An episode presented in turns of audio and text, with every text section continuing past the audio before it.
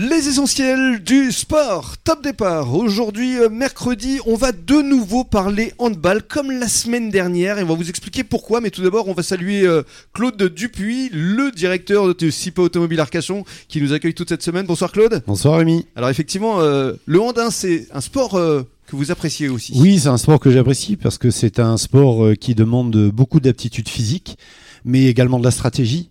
Et euh, j'ai voulu que ce club vienne parce que euh, ils sont comme nous, ils étaient petits et ils sont maintenant font partie des grands. Et euh, moi, je rêve que cette concession fasse partie des grandes concessions.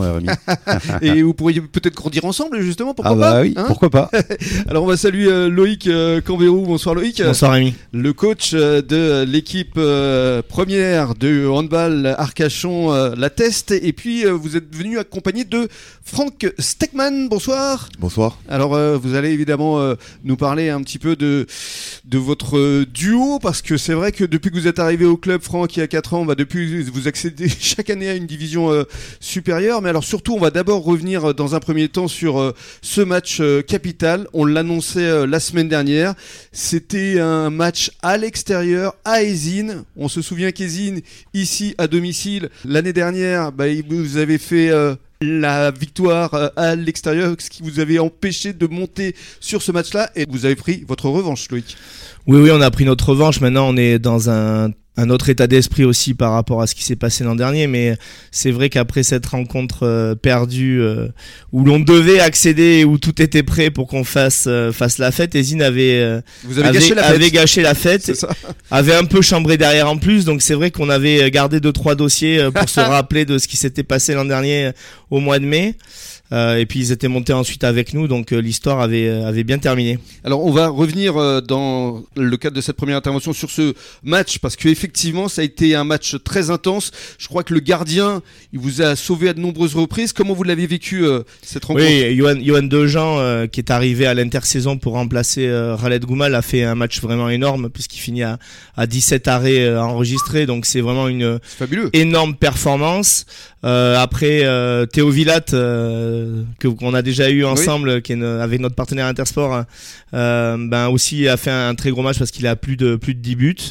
Euh, ah Voilà, donc on a on a deux joueurs qui se sont vraiment illustrés et les autres qui ont fait le, le job comme comme Franck sur son sur son aile droite euh, ce week-end. C'est vrai que c'était un match. Euh, euh, capital pour nous dans le fait de basculer en se disant bon mais voilà maintenant on peut plus se cacher et on va affirmer clairement qu'on peut monter et qu'on veut monter en tout cas. Oui parce que euh, ils étaient juste derrière vous. Ouais, ils étaient, ils étaient à deux points derrière nous, ils avaient une défaite de, de retard, euh, donc c'est vrai que ça nous permet de les, de les, écarter, de les mettre à quatre points euh, et puis ça consolide notre notre première place acquise la semaine dernière face au leader, l'ancien leader Orthez. Mhm. Donc c'est vrai que c'était un match euh, très intéressant et où on s'était bien préparé, je pense stratégiquement vous venez de le dire, c'est vrai que la stratégie handball est un élément important.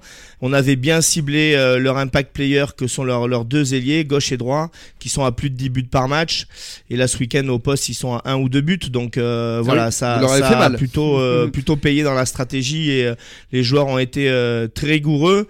L'écart de, de 4 buts à la fin est plutôt même flatteur pour eux parce que on a fait des, euh, des, petites erreurs sur la fin où on a été sanctionné par les par les arbitres à juste titre et euh, l'écart peut être euh, même plus important à la fin. Ça finit 28-24, hein, c'est ça? Oui, ça finit à 4 buts, ce qui est aussi une bonne chose pour le goal average particulier parce que Ezine ne va pas s'essouffler, hein, ça va être un client un client dans cette cette course à la nationale 2. Donc c'est bien qu'on ait pris au niveau du goal average particulier 4 buts d'avance. Euh, vous êtes dit quelques mots avec Corentin, le coach des Oui, oui, bon, on s'apprécie beaucoup. Il vient d'être papa en plus, donc je suis arrivé d'abord pour le féliciter parce qu'il avait des petits yeux.